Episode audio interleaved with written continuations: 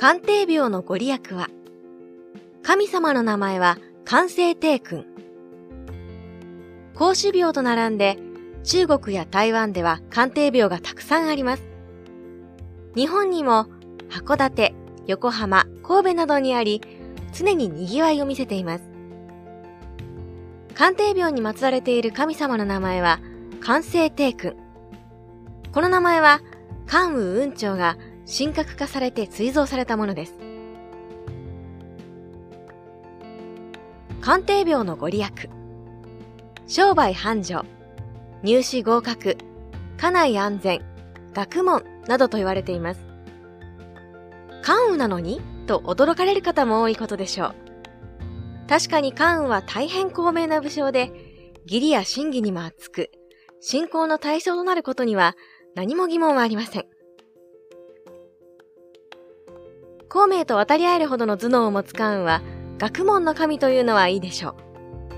必勝祈願ということで、入試の合格も頷けます。しかし、なぜに商売繁盛？なぜに家内安全？商売繁盛について考える。関羽はもともと塩の密売人であったという民間伝承があります。そこで商売の神様にされたのではないかと考えられているそうです。本当でしょうか？ここで少し止水間の戦いを思い出してみましょう。関羽と酒。東卓軍の猛将、下遊の強さに、袁紹をはじめとした連合軍は手も足も出ない状態となります。そこへ名乗り出た関羽は、酒がまだ温かいうちに下遊の首を取って帰ってきます。このエピソードです。それに加えて、関羽といえば赤ら顔。お酒のイメージにぴったりです。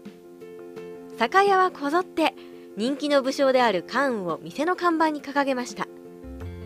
ここから商売繁盛の由来となり、商売の神様として崇拝の対象となっていったのです。家内安全について考える。関羽に家庭的なイメージが浮かばないのは私だけでしょうか。正史では実施とされる官兵も三国志演義では養子となっているため関羽には妻がいたのかどうかさえ分かりません。そんな彼が家内安全。とすると思い出すエピソードは一つです。200年勝敗を収めていた劉備のもとへ曹操軍が攻め込んできた時。妻子を置き去りにして逃げた劉備の代わりに関羽は夫人を連れて曹操に投降し劉備の夫人を守り抜きました。身を挺して人様の家庭を守ってくれたわけです。まさに家内安全ですね。